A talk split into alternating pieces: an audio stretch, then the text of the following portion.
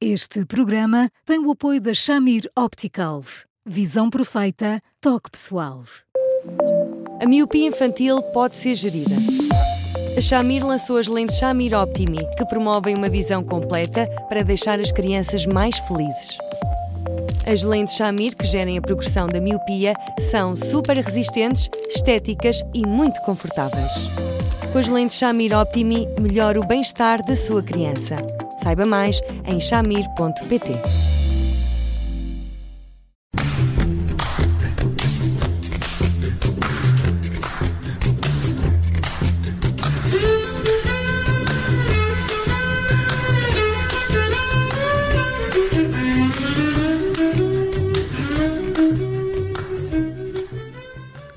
Boa tarde, bem-vindos a mais uma edição do Porque Sim Não é Resposta com o psicólogo Eduardo Sá. Eu sou o Bruno Vieira Amaral.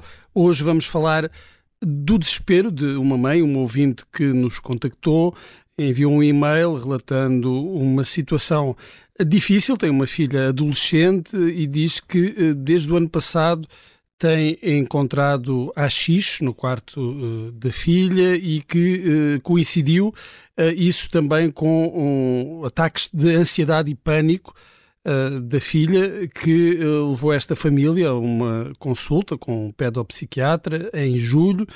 Um, a situação não foi abordada, do, da droga não foi abordada a pedido da, da adolescente, mas a situação tem preocupado bastante esta mãe porque uh, tem medo que a situação se descontrole, uh, que no fundo uh, o grande receio dos pais que a situação se vá agravando e aos poucos, neste caso a filha, se afaste cada vez mais Uh, boa tarde, Eduardo. É uma situação uh, frequente. Uh, nós hoje parece que não damos tanta importância como demos há uns anos à, à questão do, do, consumo de drogas nestas idades, mas para os pais que vivem um, uma situação destas é, é, sempre uma causa de desespero.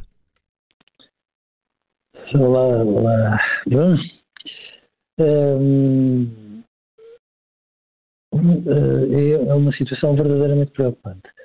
É exatamente como disse, de uma forma, aliás, um bocadinho incompreensível, porque eu, eu acho que estes assuntos saíram da agenda e não deviam sair. Não deviam ter variedíssimos motivos, não deviam porque o consumo destas substâncias não deixou de existir, antes pelo contrário. Em muitas circunstâncias, substâncias de uma eh, perigosidade ainda maior eh, e eh, com acesso cada vez mais desinibido, cada vez com menos obstáculos e cada vez mais acessível. Portanto, o problema das drogas é, de facto, um problema e é um problema grave.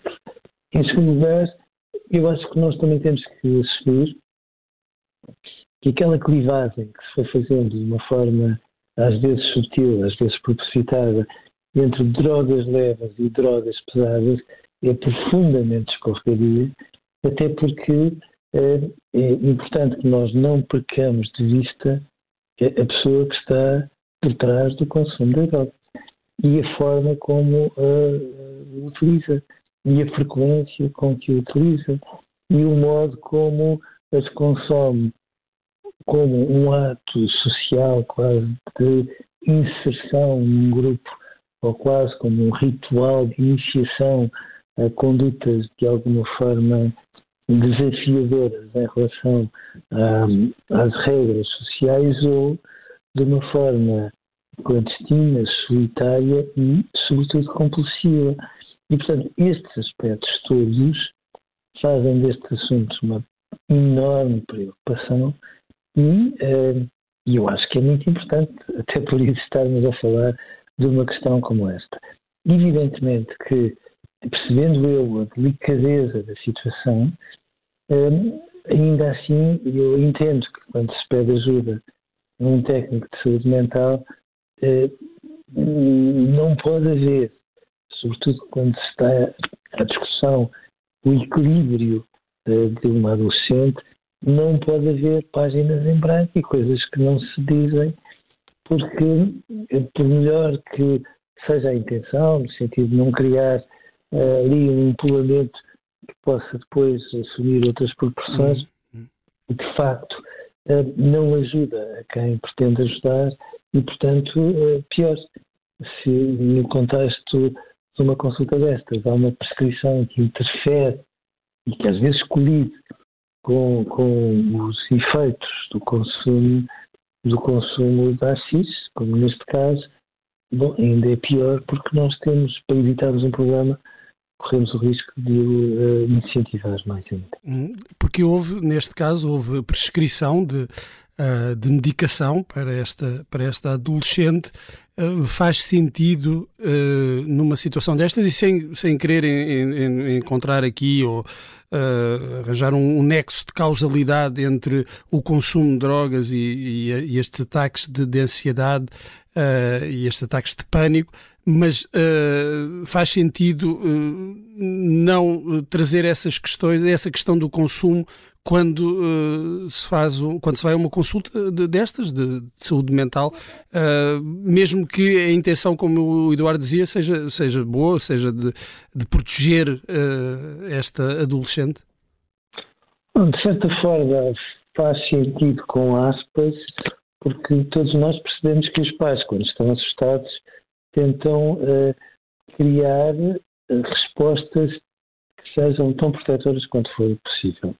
Seja como for, não faz sentido porque, uh, sem aspas desta vez, porque com isso, em vez de estarmos a ajudar sem querer, podemos ajudar a prejudicar. Por outro lado, eu acho que é muito importante que nós possamos assumir com clareza, com serenidade, sem qualquer tipo de fundamentalismo, que quando um adolescente, estamos agora a falar de adolescente, precisa de consumir com regularidade uma determinada substância, isso significa que o seu equilíbrio não está tão um, afinado, digamos assim, quanto era suposto. E, portanto, que por mais que continue a fazer a vida normal, a ter uh, resultados escolares, etc., ainda assim está devagarinho a ficar doente, porque aquilo que ele está a dizer é que sem aquele aditivo não se consegue equilibrar de maneira nenhuma. E nestas circunstâncias, há de facto adolescentes que utilizam este tipo de substância para tentarem ter alguma estabilidade na consequência do ataque de pânico, uhum. quase como se fosse hum, esperassem do racismo efeito ansiolítico quando há outros que têm situações de pânico em consequência dos primeiros consumos de AX.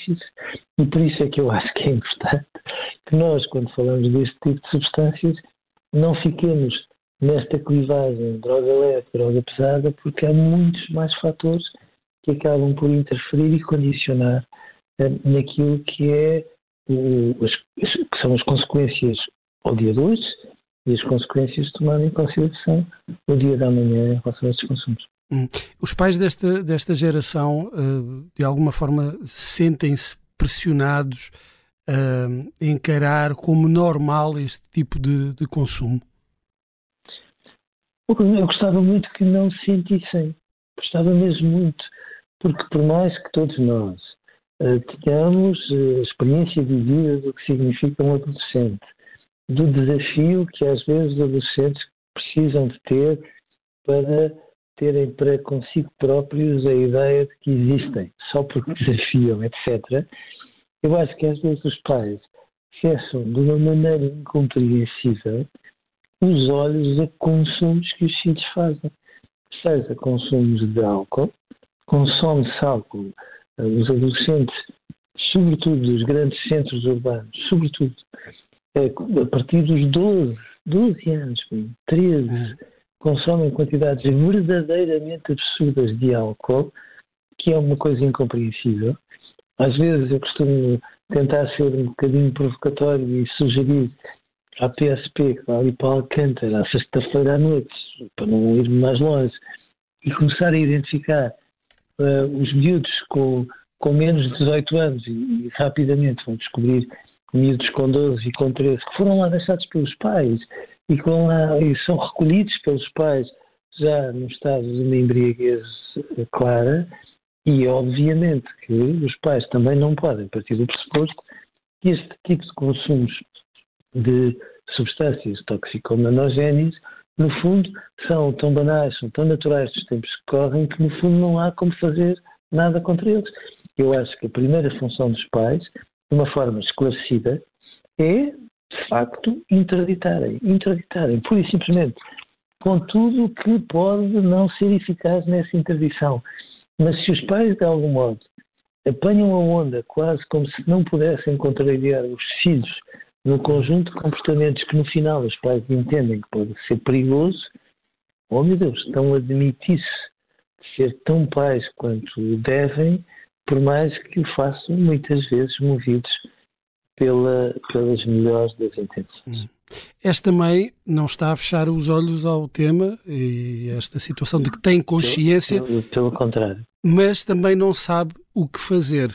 Esse é que é o, o, o, grande dilema é o que fazer então nesta, nesta situação, uh, visto que a filha não, não quis uh, falar do assunto uh, com, com o pedopsiquiatra, a mãe também se sente um pouco de mãos atadas. É preciso assumir frontalmente o problema e, é. e, passar para essa fase do, da interdição? É, sinceramente é. E se nos permitem um conselho, não se trata de substituir o técnico de saúde mental, trata-se de recorrer ao mesmo pedopsiquiatra que já está identificado com aquilo que, que entretanto se foi passando e já agora, claramente eu irá compreender, um, pedir-lhe ajuda com estes novos dados, porque uh, se nós deixamos isto uh, ali numa certa opacidade própria dos pais assustados se eu estico muito esta situação a corda parte, isto não, porque estarem sob uma certa coação faz com que, sem quererem, estejam a contribuir todos os dias mais um bocadinho para que a situação se dê. E, e, sem essa informação também não, não poderão fazer um, um diagnóstico mais, claro, mais, claro. mais acertado. Eduardo, chegamos ao fim do Porque Sim Não é Resposta de hoje e também dos programas desta semana. Estamos sempre em podcast, nas plataformas habituais, no site observador.pt. Pode sempre enviar-nos questões, dúvidas, partilhas através do e-mail eduardosá.observador.pt. Eduardo, muito obrigado, um grande abraço e um bom fim de semana. Eu é que agradeço. Um abraço e um bom fim de semana para si.